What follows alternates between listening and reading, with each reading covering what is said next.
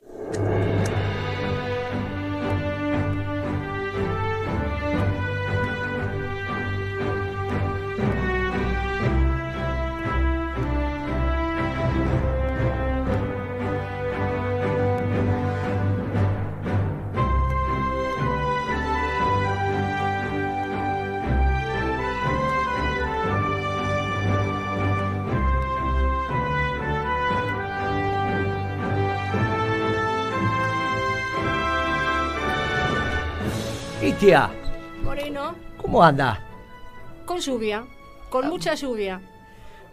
Bravísimo llegar acá. Uy, se mojó, eh, Pimpi, usted. Sí, hermano, salimos ahí de.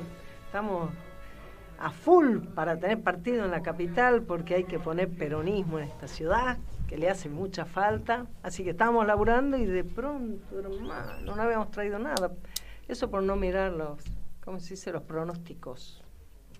Bueno, Dicen que estamos. llovió exactamente a la hora que dijo el Sí, servicio. es la primera vez que el servicio de mentirología la pega.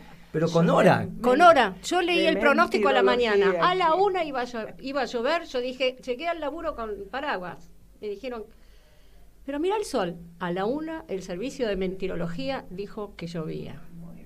Bien. Es la primera vez. Algo está pasando en el mundo. Algo está pasando.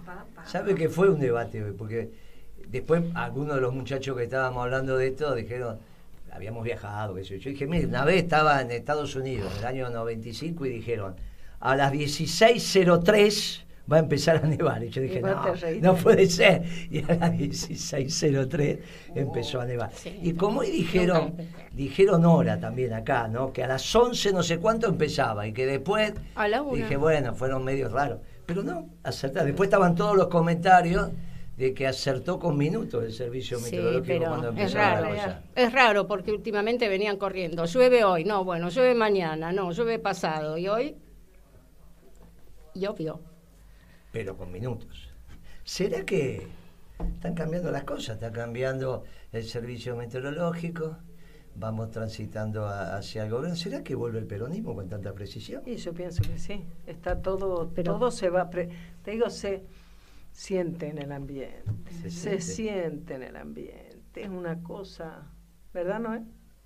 Sí, ¿has visto? Ah, te lo dije, te lo dije. Mirá que ya tiene calle. Sí. Pero ¿de qué hemos sabe la gente a quién está hablando? A la Noe, ¿cómo no vas a ver? A la Noelia, La que está del otro lado del vidrio. obvio. Ah, que la La que, la que te asegura que vos estés en el, en el éter, que la escucha, la gente te escucha, Este estés en el aire. No sé qué es, no sé qué es, No aire, qué Este es. debe ir ¿Y esto por qué cable, es? por, Por- bueno, pero bueno. va por satélite también, Bueno, está, no bien. sé, che, Sí, va por satélite La también. gente que te Sí, escucha, la gente que te escucha. ¿sabe qué? Es gracias a la Noé. Así Está, que eso, eso, ese- eso, es lo seguro, principal. eso Después seguro que es así. que Eso, eso seguro que es así.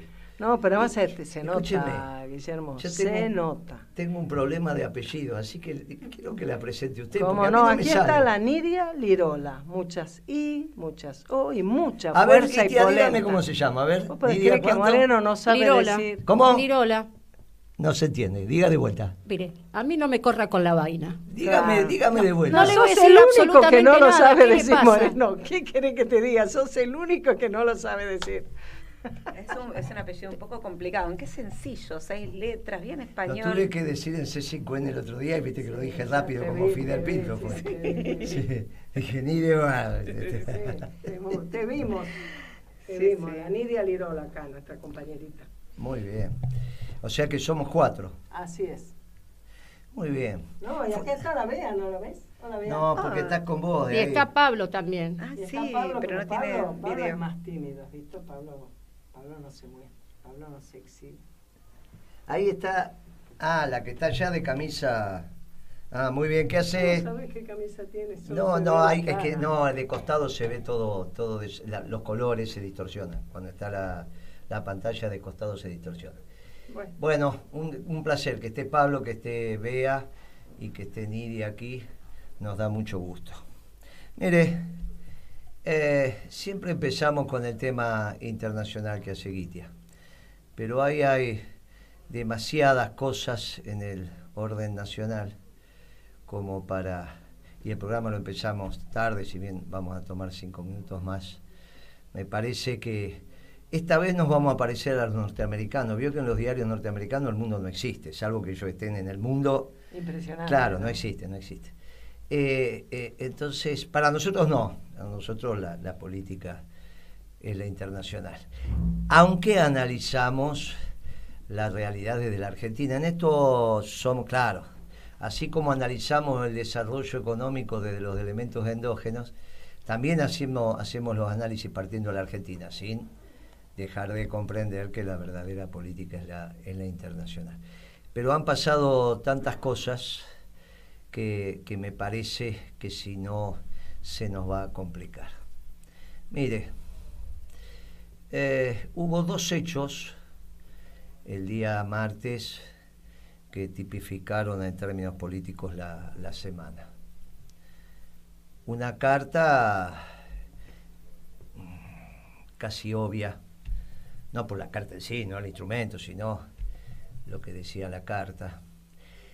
Eh, no sé cómo estará en la mesa porque no lo hablé, pero casi todos, para no decirle todos los que hablé, incluidos periodistas, o no la leyeron o la leyeron cruzada.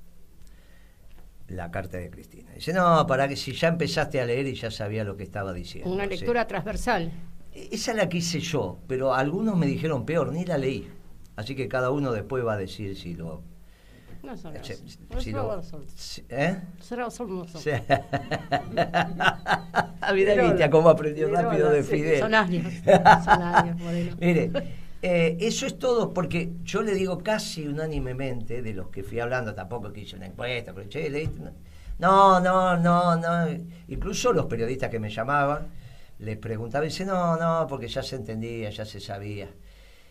Yo hice una lectura cruzada, costó, era una, un sinnúmero de obviedades, de cosas que se vienen diciendo, para finalmente eh, ratificar una, una decisión que ya había tomado previo el decir, ya di todo, ¿qué más quieren que haga? En un discurso anterior, que no sé dónde fue, en estos discursos. En diciembre. No, no, ahora, ahora nomás, ahorita, ya hace poquito Claro, dijo, sí, ya di todo. también dijo, claro. También, Pero lo vi- No se sí, lo refirió viene a la diciendo. hora Hace poquito dijo esto de- Sí, Sí. yo ya di Pero, todo. claro. Cuando no se hagan los dijo que no le empezaron. los rulos en La Sí. Plata. En La Plata, ahí está. Exacto. Entonces Yo que la dijo, parte de la peluquería yo ahí la entiendo y, y me, y ahí me fue, acordé. claro. Y entonces, Yo no. eh, No, que no, sea- no me haga envidiar. Perdón. Y ahí lo que surgió como tema sustantivo es que me dio la impresión que era un pedido de auxilio de Cristina, un grito casi desgarrador. Yo ayer no la, no la pude ver todo porque después tenía un programa en IP con la que había sido la pareja de Vudú en algún momento. Sí. También esos apellidos que Sí. me Agustina. Canfer. Muy bien. Eh, y me había comprometido a llegar a las 10, llegué a las 10, o sea que escuché media hora. Me dicen que en la media hora posterior dijo algo así como me tengo que ocupar de mi hija. O- Sí, no, habló de una cuestión como más intimista. Más intimista y está muy bien. Pero la sensación que tengo es que es un grito desgarrador de déjenme en paz. Y yo le digo a, a los compañeros que la circundan y que hacen su, su núcleo duro, que la dejen en paz. Déjenla en paz. No sé a dónde quieren ir con Cristina. Ahora resulta que, me parece que Brancatelli fue el que dio en la clave. Cuando, o al menos le, le brotó. No, no digo que es. ¿Qué que se- en ese programa que, que es bien interesante por las cosas que ellos dijeron, no lo que dije yo. Brancatelli dijo, no, no, que Cristina se quede y que tenga presencia hasta el 24, no el 24 de mayo. Él no lo Del año aclaró. 24. No, Tampoco. 24 de junio, Ah, que claro. es cuando cierran las listas. claro. Ah. Entonces, claro, como las discusiones sobre las listas y cómo te sentás a, a negociar, miren muchachos, esto, eh, dejen de ser los cuñados de la familia. Le digo a los progres y le digo a algunos compañeros del peronismo. Pónganse a trabajar, déjense de joder. En toda familia siempre hay algún cuñado que vive sin trabajar.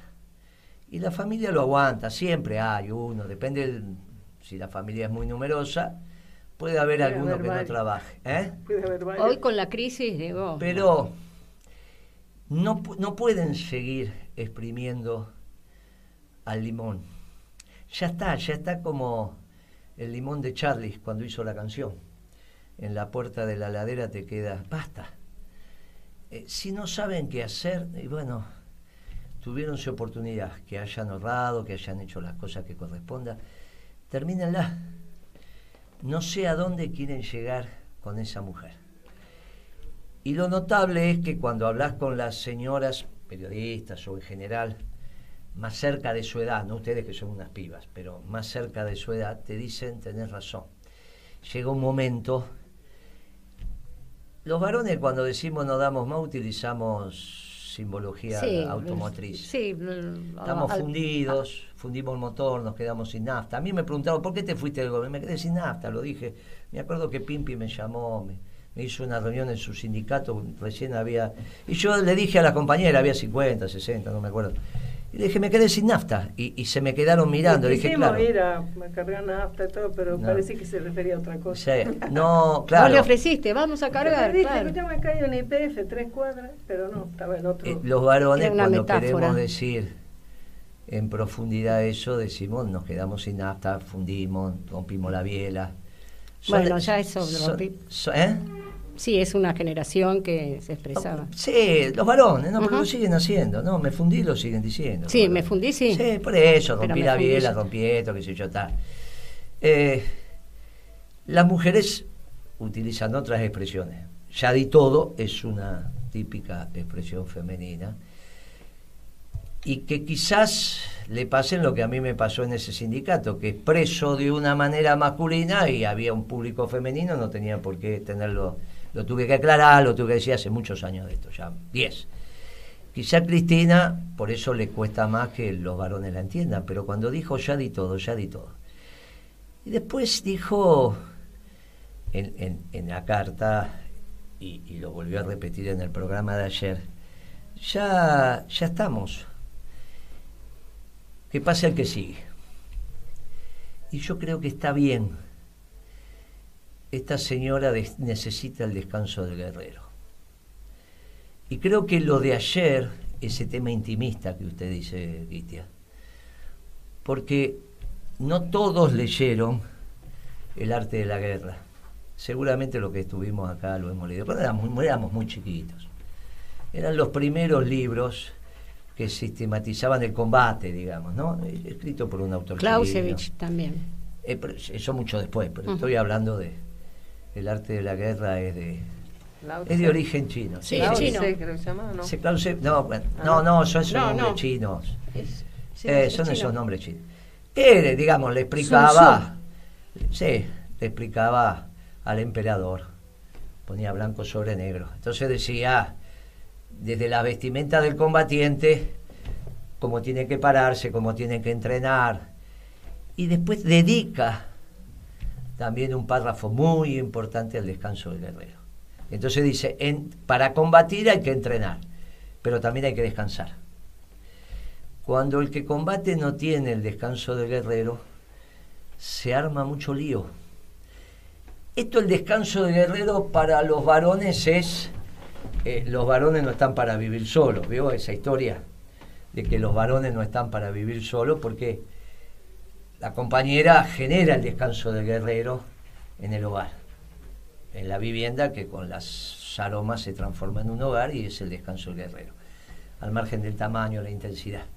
La pregunta es si Cristina tiene el descanso del guerrero. ¿A dónde llega para que descanse? Porque si sus temas familiares, que son intimistas, que es lo que acaba de decir Guitia, se dan, no es en el momento público, no va a estar de- hablando de su familia en el Senado, ni cuando hace una entrevista, no, ni cuando- obviamente es cuando llega a la, Se sol- saca el casco. a la soledad de su hogar. Y en la soledad de su hogar, al margen de que está la gente que la acompañe, que obviamente le hará la comida, le lavará la ropa, le tenderá la cama, no es lo mismo. El descanso del guerrero, cuando los chinos hablaban del descanso del guerrero, planteaban en aquel momento, imagínense que Machirulo los chinos decía, que esté preparada la tina para que se dé un baño. Y después se queló. Estamos hablando miles de años atrás. Pero el descanso del guerrero tenía que ver con que te mimen. nostalgia en eso, pero que te mimen, sí, claro. Que te mimen, que te mimen, que te den.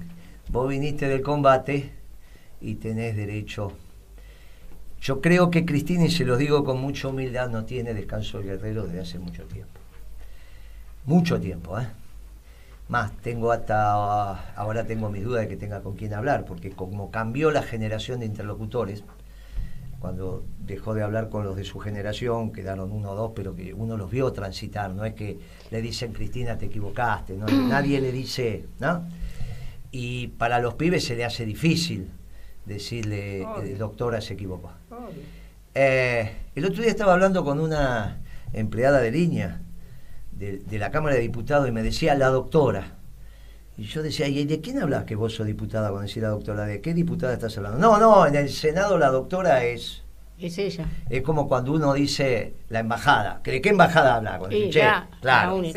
Y entonces, claro, esta historia de la reverencia termina generando una, soledad. claro, una imposibilidad de tener a alguien que te diga... El descanso del guerrero también es eso. Y entonces déjenla, porque cuando el combatiente no tiene descanso, termina muy mal. Pensando mal, reflexionando mal e incluso haciendo actos que quizás en su sano juicio no haría. Que quizás en su sano juicio, que significa tener el descanso del guerrero, no haría. Entonces, uno lo dice humildemente para que esto no pase a mayores humildemente para que esto no pase a mayores. Una vez, vamos ya a las intimidades del gobierno, que sin ser secretos de Estado se pueden contar, porque pasaron los suficientes años y viene a cuento. Me llama uno de los secretarios de Cristina y me dice, mire Moreno, está muy mal físicamente. Eran las dos, dos y media. La presidenta no, no va a ir a la, a la hora acostumbrada a la casa de gobierno. Así que usted tenía esas reuniones que cada tanto hacíamos con empresarios, suspéndala, yo ya le voy a. Ningún problema, le digo, olvídese esto. No, no era. Se hace, no se aflija, no, no cambia nada administrativamente, era simplemente una presentación. Eh, pero quizá después este, ella si se recuperaba. Bueno, pasó, se levantó el evento, que era un evento, no era un acto, era un evento en la, en la Casa de Gobierno, en su, en su mesa presidencial, donde mintió Lustol, en esa misma mesa iban los empresarios a explicar alguna inversión, alguna cosa. Llaman, a última hora, mire, la, presidenta se recuperó, lo, quiere ver, así que fui. Ahí le pregunté al secretario qué había pasado, me contó lo que había pasado en la, en la quinta presidencial y en su residencia.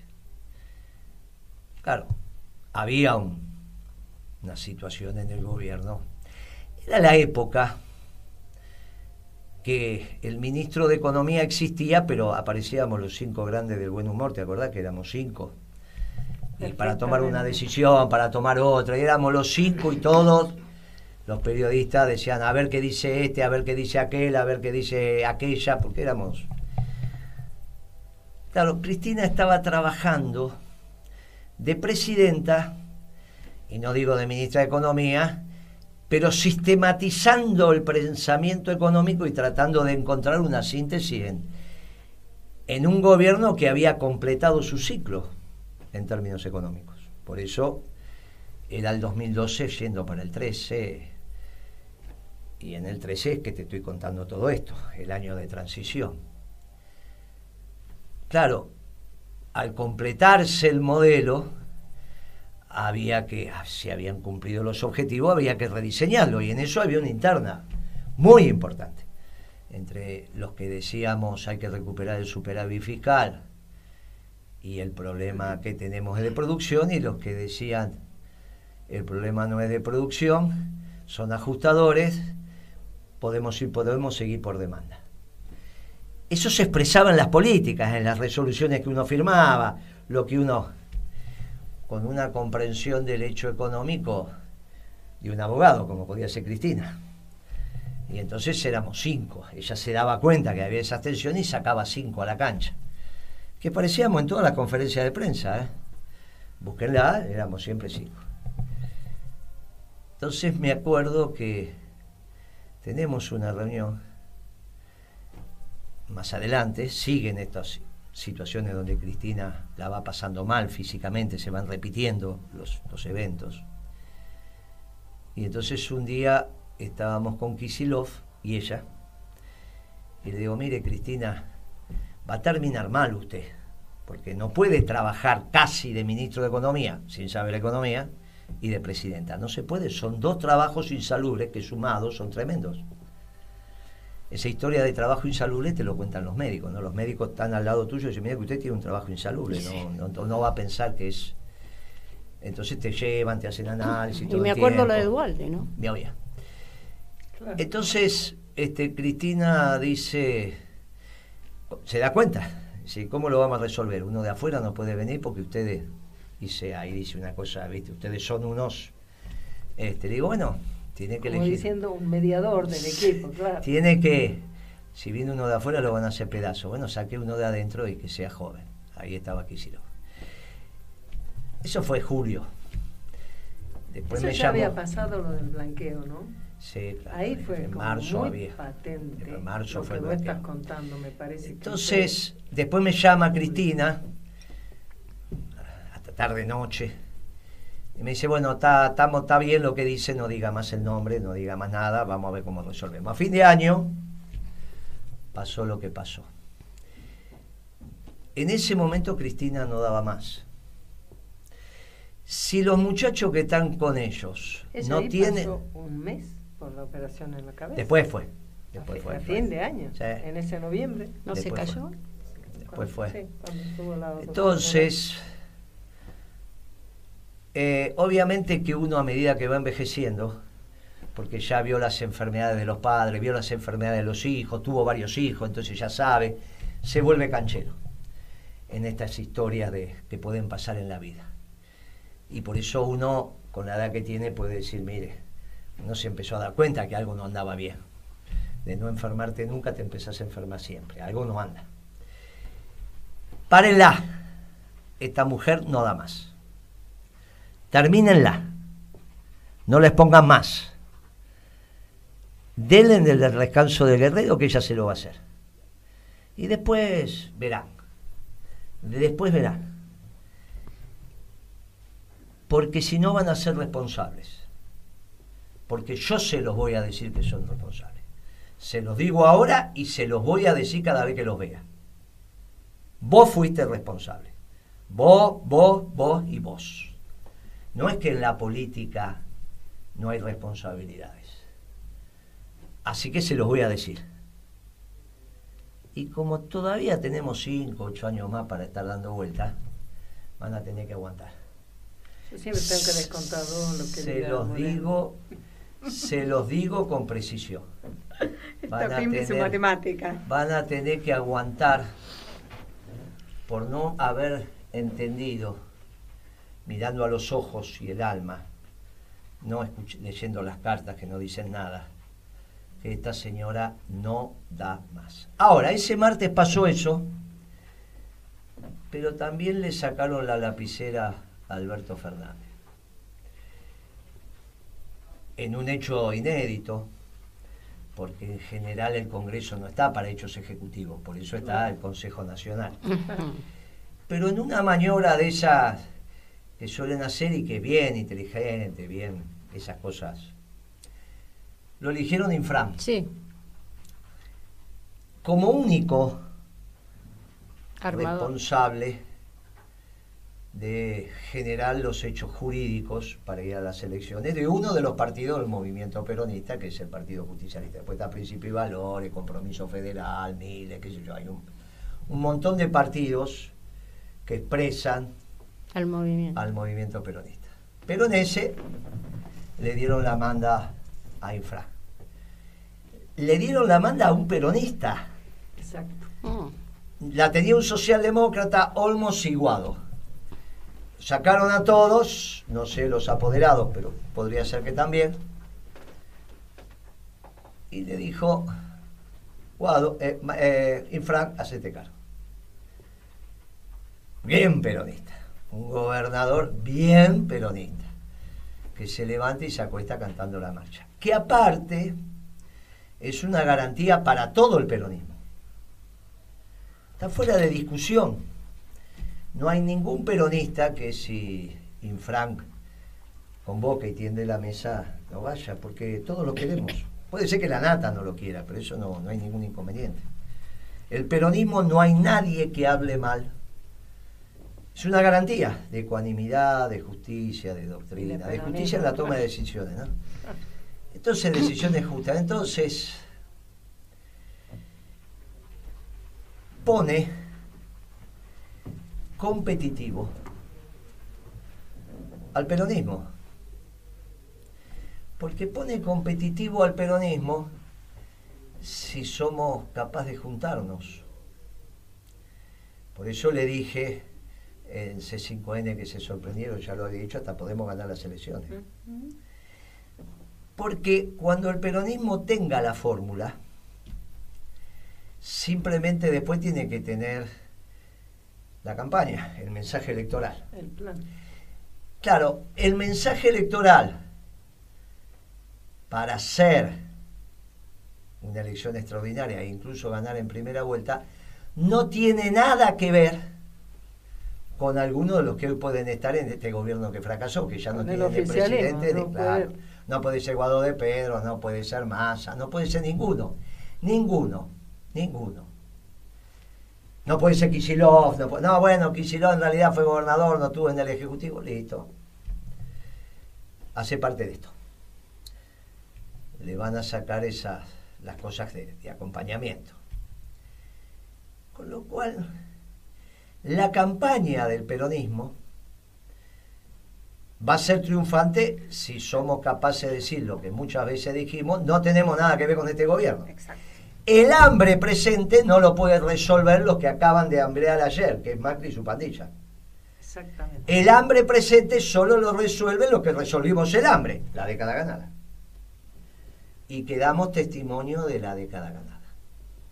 Nosotros estamos haciendo, Gitia, un diseño de década ganada. Si usted empieza a analizar las candidaturas que va viendo, son muchas de la década ganada. Y vamos a hacer un discurso desde el peronismo, haciendo hincapié en lo que hicimos. Porque si el problema es económico, le vamos a decir a la gente, mire, fracasaron los liberales, fracasaron los radicales, fracasaron los progresistas, vote peronista. Bien peronista, y eso es lo que garantiza Infran. No es el discurso de Foxter, Infran. No es que se la pasó, no es que no leyó a la Claude, dijo, lo leyó para criticarlo. Ah, por ahí no va la cosa. Es un hombre extremadamente de la causa, bien doctrinario. Cada vez que habla, brota doctrina. Y cada vez que hace, ha, ha integrado Formosa a la Argentina y la ha hecho crecer de una manera. Muy bien. Con lo cual el peronismo está en opción ganadora si nos juntamos. ¿Qué tendría que decir Cristina si es que va a hablar el 25 de mayo, si es que va a hablar? En vez de decir lo que están diciendo ahora ahí, no, va a anunciar a Kicillof, va a anunciar al candidato, ya le... Mire, lo que tiene que decir Cristina si es que habla el 25 es muchachos y muchachas del peronismo elijan una fórmula con la metodología que quieran, por consenso o por paso competitiva. Que yo la voy a votar. Que no diga como dijo una vez, no, yo no voté, lo voté a Bordón, voté el Frepaso, no sé cómo se llamaba ese frente, no sé cuánto. No, yo lo voté, no, no voté al peronismo, porque Menem te había dado la internet y te había ganado, así que no, Calavera no chilla. No, no, no, yo después le dije, no diga más eso, no lo dijo después más, ¿eh? lo dijo una sola vez. Digo, no diga eso, porque violentó la conducta partidaria que tenemos los peronistas. Bajó los ojitos. a Bordón, hermano. Sí, que fue embajador de, de Macri Por en Chile. favor.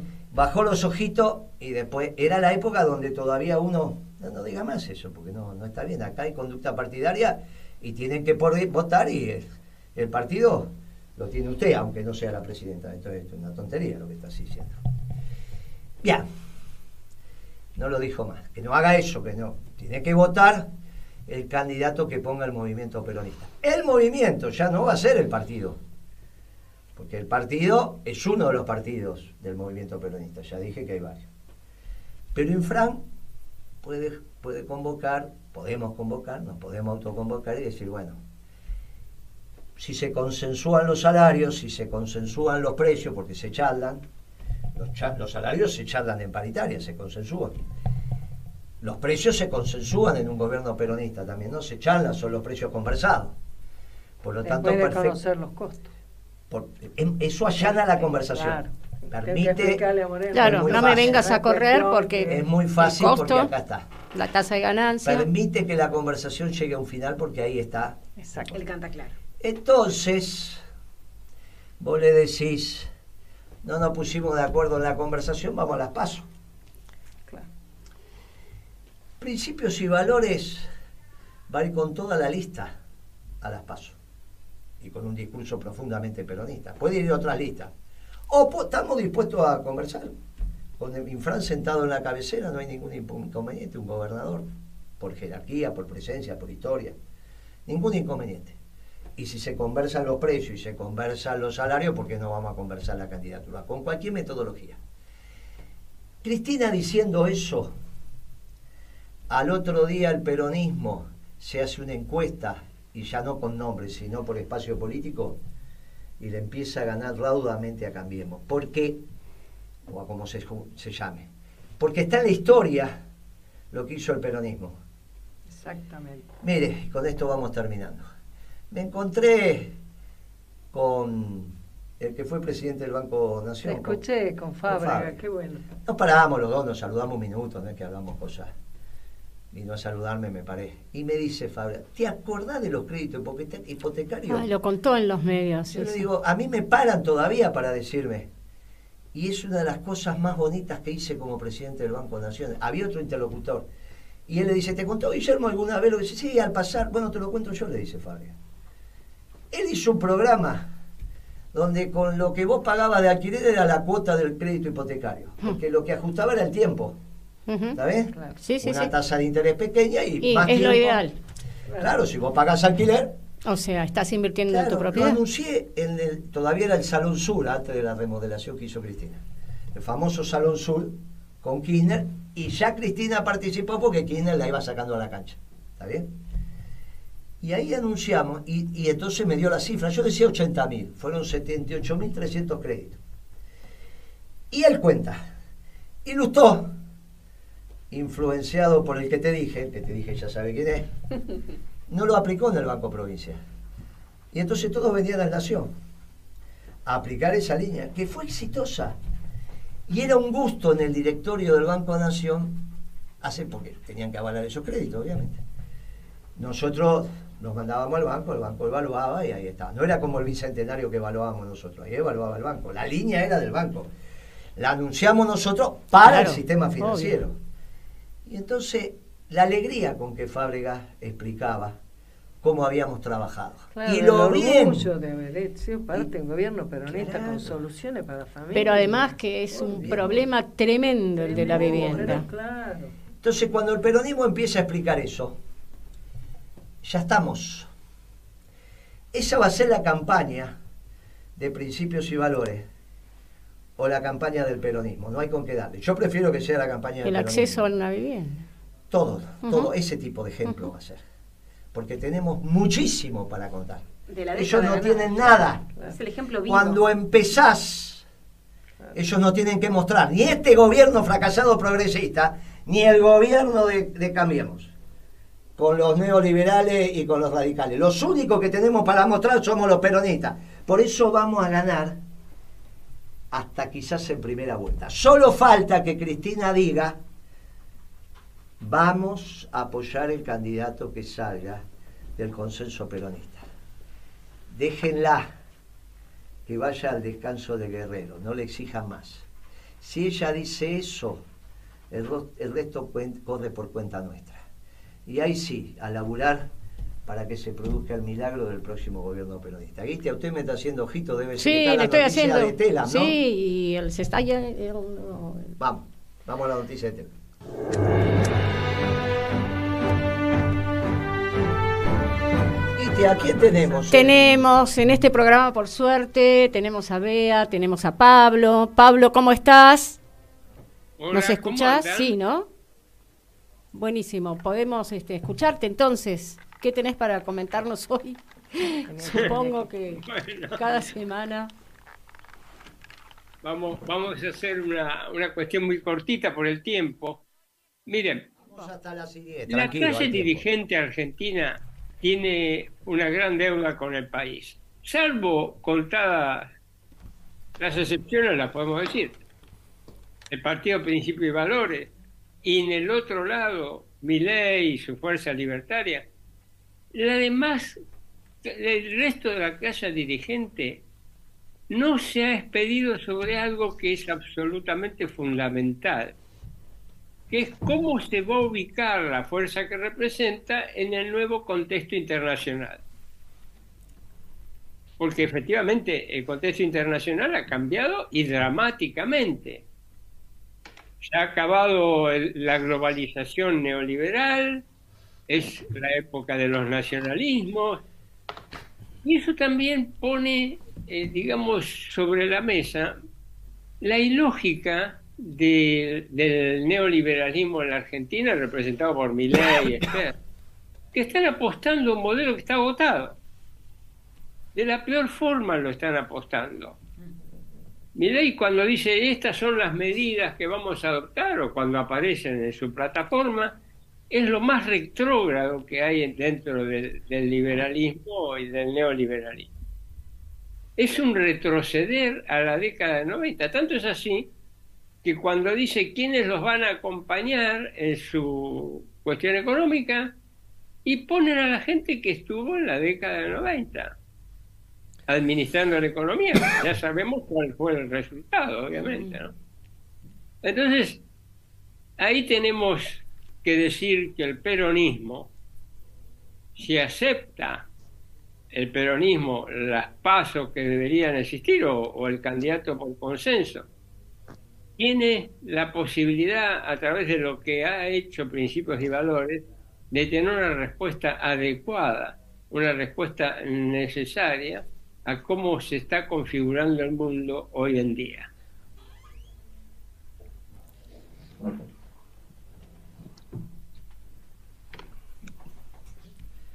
¿Qué pasó? Pablo, Pablo. ¿No me escucharon? No, Sí. parece- Sí, sí. la última parte es como que no se, no se escuchó. Yo lo escuché. Configurando el mundo hoy en día. Sí, ahí, ahí, sí. ahí, hasta ahí escuchamos. Claro, que, que los bueno, partidos no dan una es así. Es la respuesta que están esperando porque el país necesita una respuesta. ¿Cómo se va a ubicar el país luego de las elecciones con el nuevo mundo que se, ya se generó? Sí, se va a ubicar, como dice Milei, volvemos a un mundo que no existe. El resto de la clase dirigente, salvo principio de valor, no se ha expedido para nada en ese tema. Es una gran posibilidad para el peronismo. Y ojalá que lo tome. Yo también eh, coincido. Si el peronismo se une, ya sea por un candidato por consenso, por las PASO, si Cristina que es lo que más le conviene. Si Cristina dice, bueno, yo voy a aceptar lo que surja del consenso o de, o de las pasos, pero no voy a imponer o no voy a tratar de imponer un candidato, y al peronismo se le ofrece una extraordinaria oportunidad. es exactamente así. Tenemos que tener una lectura correcta de lo que está pasando en el mundo y sobre todo ver cuál va a ser la conformación de Occidente, porque quizás lo que acontezca es que la vieja definición de Occidente, sin incorporar al mundo oriental, haya quedado de modé. y quizás el caso típico que podemos citar es el Irán, de la mano de Rusia, quizás vuelva a ser Occidente. Y esto me parece que cambia también las categorías de análisis que se utilizan para entender el Occidente y dejen de ser esas europeas tradicionales, que son las que se enseñan en la universidad, y pasen a tener más valor algunas categorías vinculadas con lo que solemos decir que generó cultura, que tiene que ver con, con las religiones. Claro, estamos hablando de la religión musulmana. Como estamos hablando, claro, del Islam. Vea, ¿cómo estás? Hola, ¿cómo están? ¿Me escuchan? Sí. Totalmente. Ay, qué bueno. bueno, las dificultades del otro día. Bueno, ustedes están hablando de, la gran aldea, pero eh, ayer se cumplió un año del censo de población que hizo el INDEC. Sí. Y no hay datos todavía a un año más que datos provisorios. Mm. Y además, sin ponerse colorado, cuando dieron los datos provisorios, por supuesto, el error era impresionante. Mm. Y no se ponen colorados. Eh, me parece que como, bueno, Adriana estaba, que está ahí en la mesa, sin ninguna duda, que integró esa mesa de construcción del censo, del mejor censo.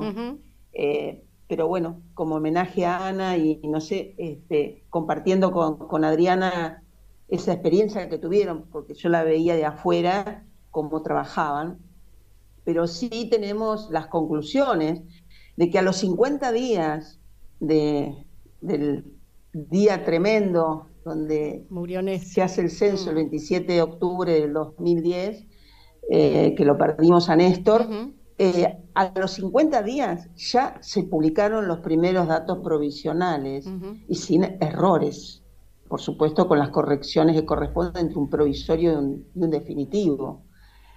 Eh, es decir, que a los 10 meses, a los 10 meses eh, ya había eh, datos definitivos de casi todos los, digamos, de todos los datos más importantes del censo.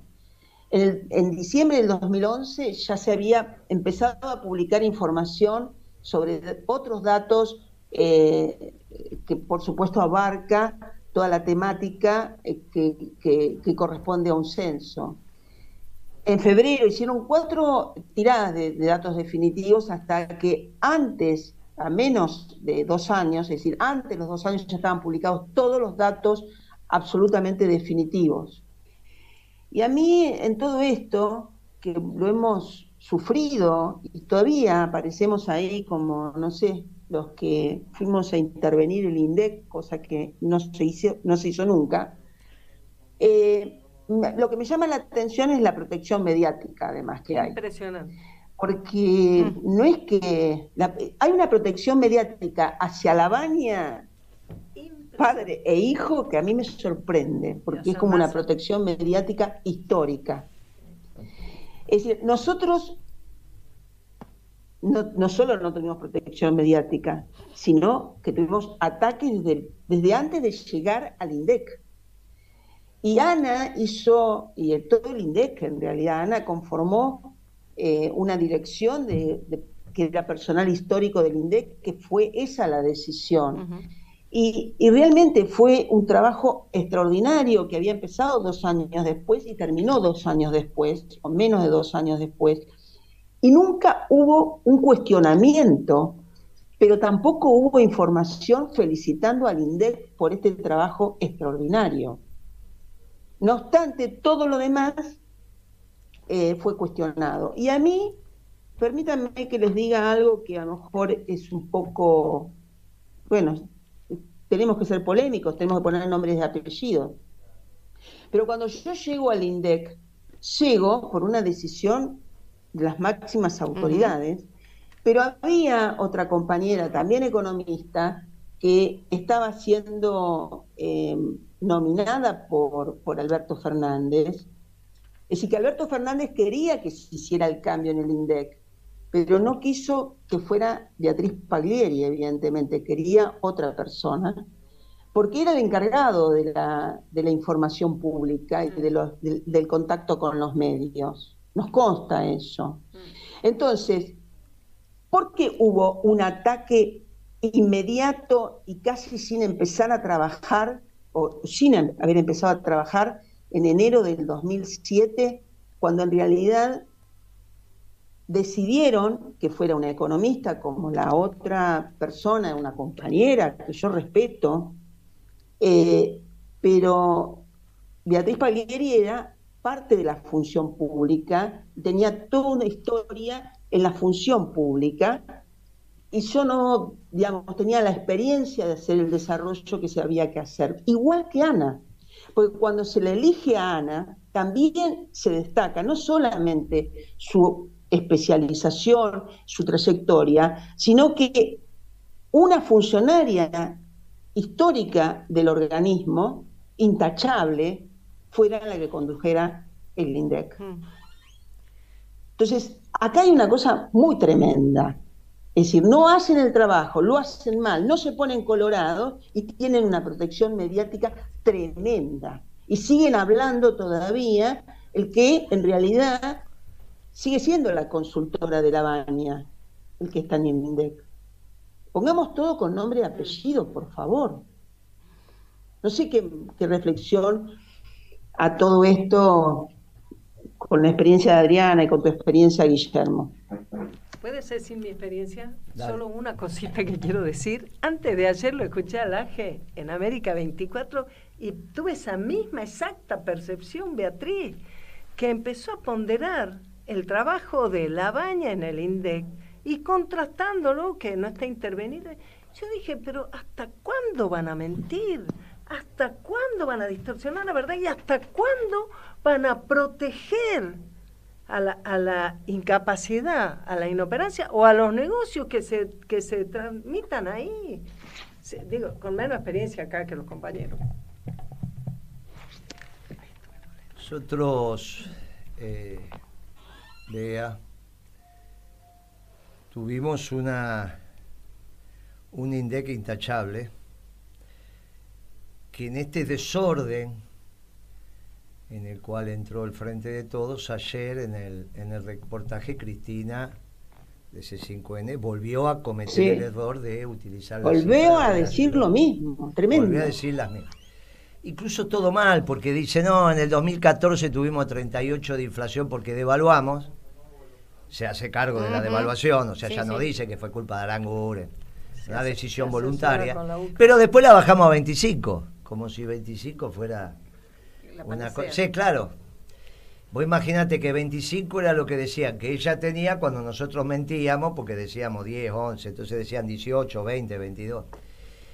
Claro, ha quedado de alguna manera también desordenada y no reivindica las que fueron actitudes sustantivas de sus acciones de gobierno que reflejaban las estadísticas públicas. Y no se da cuenta, y este es el problema, de que con eso no hay década ganada. Pero es que además... Por eso vamos a reivindicar nosotros en la campaña. E incluso compañeros de nuestras listas que no participaron, peronistas, pero que no estaban de acuerdo con Néstor o con nuestro gobierno, al revés de Barrio Nuevo, digamos, viste que Barrio Nuevo ahora eh, dice que el candidato tiene que ser Guado. Sí. Bueno, al revés, digamos, la, la inversa de eso, aquellos que, peronistas que no acompañaron a nuestro gobierno, pero que ahora reconocen la importancia de la década ganada la reconocen, la valoran y dicen, si hacemos esto, solo con eso, y diciendo lo que se hizo, deberíamos ganar muy fácil la elección. Así que fíjate dónde vamos a estar parados cada uno. Eh, nosotros vamos a, a ir integrando nuestros cargos, vamos a presentar la lista de principios y valores en todo el país, porque es una elección nacional. Eh, y si es necesario consensuar esa lista, la vamos a consensuar ahora, como me escribía recién un compañero. Si la fórmula de ellos va a ser Massa Guado de Pedro, Acá va a haber una fórmula peronista. ¿eh? Claro. Acá va a haber una fórmula peronista. ¿Gitia? No, solamente quería resaltar esto que vos comentabas, vea, el compromiso político de Ana Edwin, político institucional y de política pública, de cargarse, digamos, toda la estadística pública al hombro en medio justamente de esa ofensiva política y mediática alrededor del INDEC. Y no solamente de Ana, sino de vos también, cuando asumiste el compromiso y vos has comentado en muchísimas oportunidades, digamos, lo que han tenido que transitar, que hasta te han, te han puesto custodia, ¿no es así, Bea? Y quería, así es, así, fue. Así fue. Entonces quiero rescatar esto, ¿no? El deber del, del, funcionario público, pero bueno, para sostener el deber hace falta en determinados momentos muchos ovarios y los han tenido. Y además esto que vos planteabas de las consultoras, me acuerdo de Graciela Bebacua, ¿no? la, la, la, la, famosa técnica, entre comillas, neutra, que en realidad también estaba vinculada a una consultora, que es incompatible con la labor del funcionario. Y cuando desde la política se habla de estadística sin, sin dimensionar, por lo menos en estos, en estos temas, sin dimensionar que estás hablando de la situación de personas y entonces se tiran números de cualquier manera. Eso que acaba de contar Guillermo que ha dicho la, la expresidenta es, es inaceptable, es inconcebible, tan inconcebible como que Kisilov suspendiera la publicación de las cifras de pobreza diciendo la ridiculez de que, ah, no, era estigmatizante porque a él le parecía que informar que un número de un dígito de pobre no le iban a creer. ¿Sabes por qué? porque solamente un miserable que no sabe lo que es la pobreza, que no sabe lo que es como viven los trabajadores hoy, que no le alcance el salario por mes, puede pensar que 200, 2 millones y medio de personas en situación de pobreza, que era lo que estábamos hablando en ese momento y decíamos, es mucho,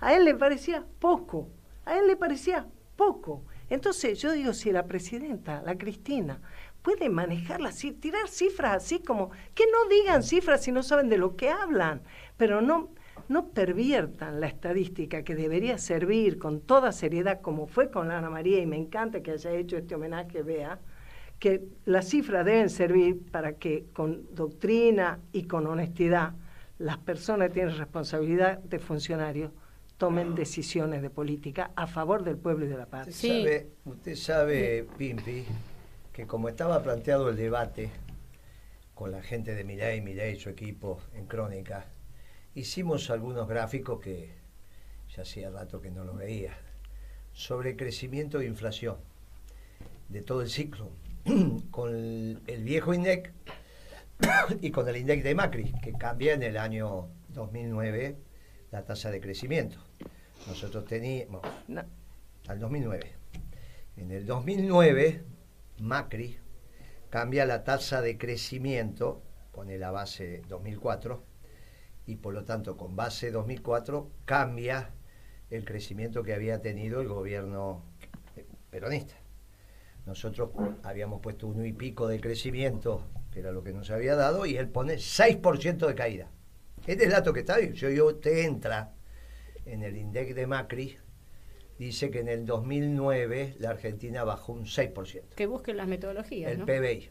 Bien. Entonces, vimos la, lo que pasaba con la inflación, la oficial, la de las consultoras, la del Congreso, que era una media. Claro, tampoco les da. Era lo que teníamos preparado para él. Yo le había dicho, mira, ahora explica esto.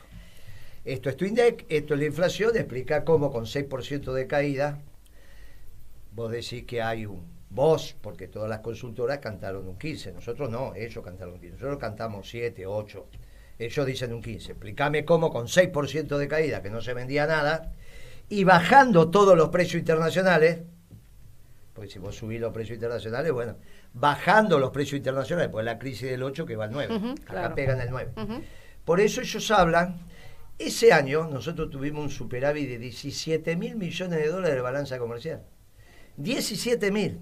Claro, había exportaciones y había menos compras. Alimentos no podían dejar de comprar, etcétera, etcétera. Había menos compras de. ¿Cómo es que se produce ese fenómeno? Claro, es absolutamente inconsistente. Ellos no podían pasar a una inflación muy baja porque si no le dicen, muchacho, ¿qué le pasa?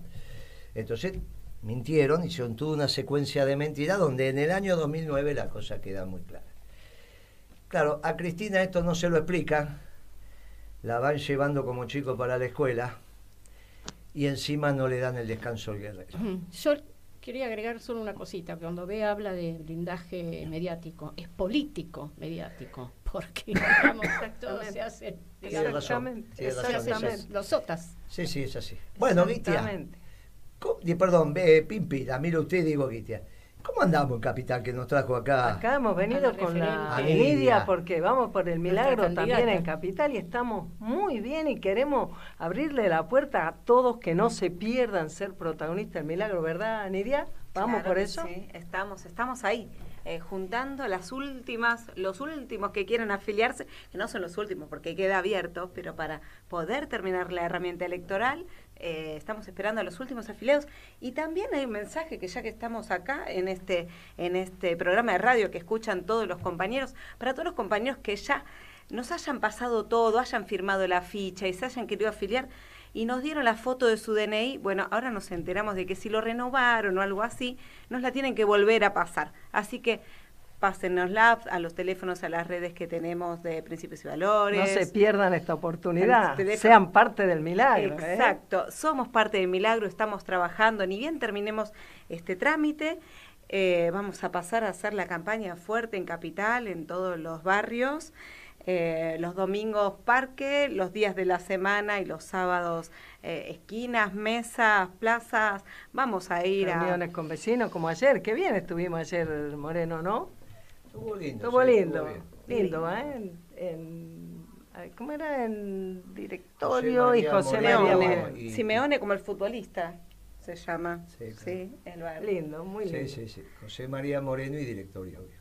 Sí, el pueblo porteño está, vamos a ir al subte, ustedes saben que cada tanto eh, también se nos da por ir a en la campaña anterior también lo hicimos y esta vez queremos ir al subte a contarle al pueblo peronista y al pueblo argentino en general que está tan desesperanzado, que hay esperanza, que hay esperanza, que la esperanza se llama un gobierno peronista que retome lo mejor que hubo en la década ganada, por supuesto con todas las cuestiones nuevas que hay que poner, porque hoy tenemos la deuda que tenemos, la forma que tenemos, pero que tenemos cómo resolver ese tema sin hacer sufrir al pueblo y haciendo que nuestra Argentina crezca en este nuevo mundo y insertándose como corresponde en nuestro en este panorama de nuevo orden internacional que es muy distinto de lo que a veces dicen y hablan y hablan y meten el parche sobre el nuevo orden mundial, que en realidad es un viejo orden mundial al que le quieren poner de nombre nuevo.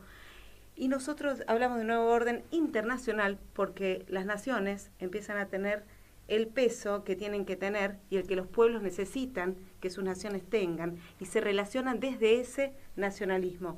Una hermosura. Así que estamos con una gran esperanza de poder construir esto. Esto que se pasó en el Congreso del Partido Justicialista es muy auspicioso y esperemos poder conformar un frente maravilloso llevado adelante con el plan económico peronista. Con el plan económico peronista, llevado adelante por peronistas y por supuesto que el pueblo argentino en su casi totalidad se tiene que unir, porque es la esperanza. Porque no pueden ser la esperanza, como dice Guillermo, no pueden ser la esperanza los que ya nos la hicieron pasar mal antes y tampoco los que nos la están haciendo pasar mal ahora. ¿Cómo van a ser la esperanza de ellos? La esperanza tiene que ser volver a tener lo que ya tuvimos, porque cuando nos explican que los números al final no eran los nuestros, que nuestros números no eran buenos, la verdad es que están haciendo que nosotros mismos eh, que tenemos que dudar de nuestra propia experiencia. Nuestra experiencia fue la de todos los argentinos, que cada día nos iba un poquitito mejor en, la década ganada. Y eso es lo que tenemos que construir. Así que sabiendo que contamos con un plan económico, que contamos con un programa y sabiendo que contamos con los dirigentes idóneos para llevarlo a cabo, ahí estamos, yéndole a ofrecer al pueblo porteño también un futuro gobierno peronista. Grandioso. ¿Eh? La esperanza es peronista. Sí, Sin duda Fracasaron los liberales, fracasaron los radicales, fracasaron los progresistas. Hay que votar Peronismo. Nos vemos el viernes. Hasta el, próximo viernes. Un buen fin de semana. Un fuerte abrazo. Peronista, siendo la esperanza peronista. a los compañeros, compañeras, a quienes repiten el programa, al equipo de Radio Caputa, ¿no? a los compañeros que ahora vienen, nos siguen y bueno, nos vemos.